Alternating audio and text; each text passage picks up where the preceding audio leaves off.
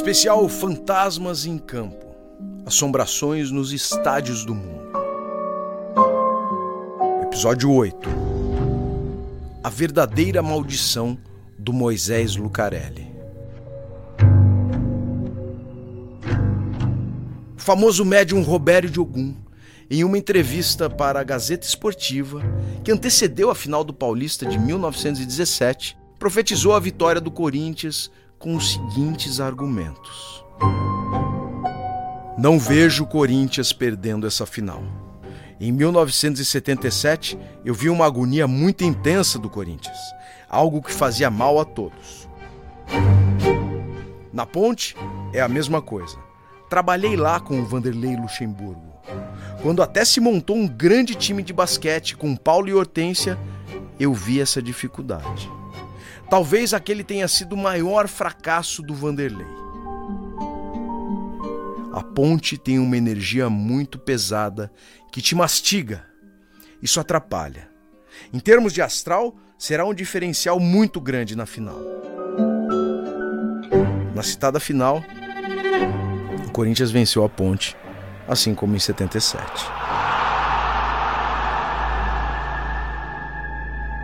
A Associação Atlética Ponte Preta tem uma torcida apaixonada e a glória de ser a primeira democracia racial do futebol brasileiro, tendo como maior expoente deste feito Miguel do Carmo, o primeiro atleta negro a jogar futebol em clubes do Brasil, em 1900, o ano da fundação da Ponte Preta.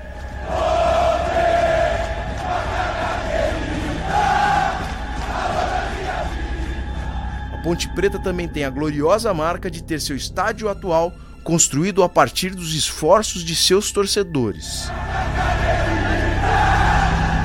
Não era o primeiro estádio da Ponte, pois antes do Moisés Lucarelli o clube teve como residência o estádio situado nas imediações da Rua Guilherme da Silva, no bairro do Cambuí. Lá, a Ponte realizou 75 partidas oficiais no curso dos anos de 1927 e 1933, quando o estádio foi demolido. No local ainda resta uma mureta remanescente do antigo estádio. Mas mesmo diante de tão bela história, de onde vem o estigma da Ponte Preta de não vencer grandes campeonatos? Para além dos problemas administrativos e técnicos, apenas no universo sobrenatural, a resposta mais preguiçosa seria a de responsabilizar os envolvidos em um evento ocorrido em 1960, especialmente motivada pelo rebaixamento da Ponte Preta no Campeonato Paulista. O jogador que constava como um dos destaques do time foi estigmatizado pelo acontecimento, recaindo em suas costas e nas costas de alguns de seus colegas o fardo de todo aquele fracasso. Não se sabe se é verdade, mas diante de sua ingrata dispensa do clube, dizem que sua mãe praguejou contra a Ponte Preta. Profetizando que a equipe só retornaria à primeira divisão depois de sete anos coincidência ou não, a ponte amargou pouco mais de sete anos na segundona e, cumprindo a profecia, voltou à elite do futebol paulista depois de pagar sua pena. Ainda que se considere a praga da mãe do jogador, ela era datada. Duraria sete anos e teria fim específico determinado ao longo do tempo. E teve. Não era uma maldição eterna. Portanto, de onde vem a tal energia que te mastiga, mencionado pelo pai de santo Robério de Ogum? Desconfiamos de outro acontecimento.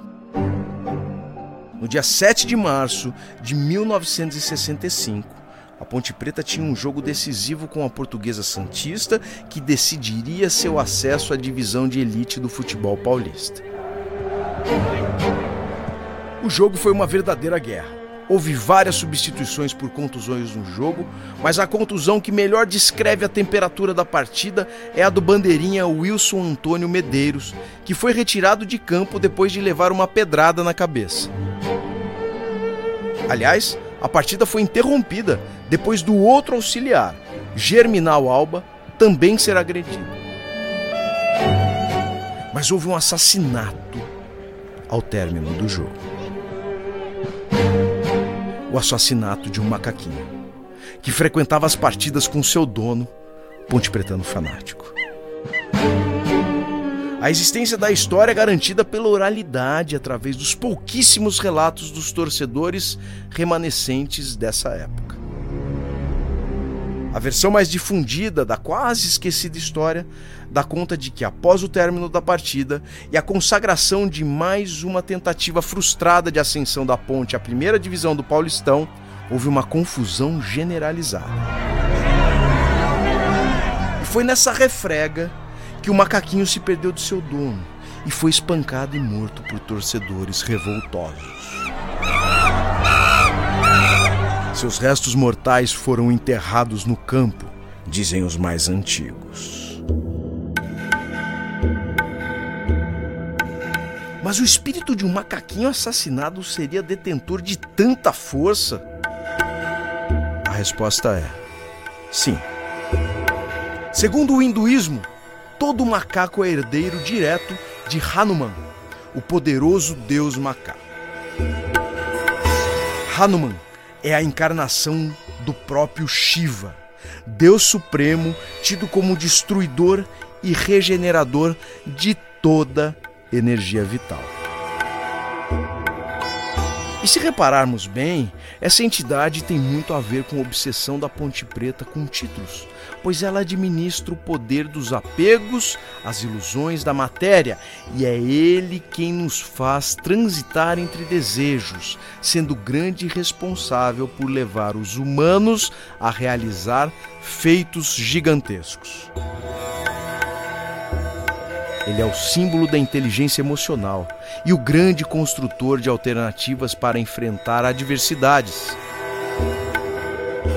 É ele também a conexão com a sagrada irreverência. E a circunstância mais propícia para um irreverente ser aprontar com seus algozes do que em uma tão sonhada final de campeonato. Será que é o espírito do macaquinho que espera a iniciativa dos torcedores de seu time de coração para uma conciliação?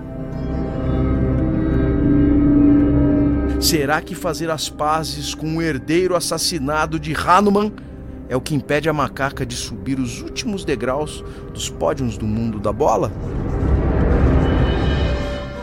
Quem dirá?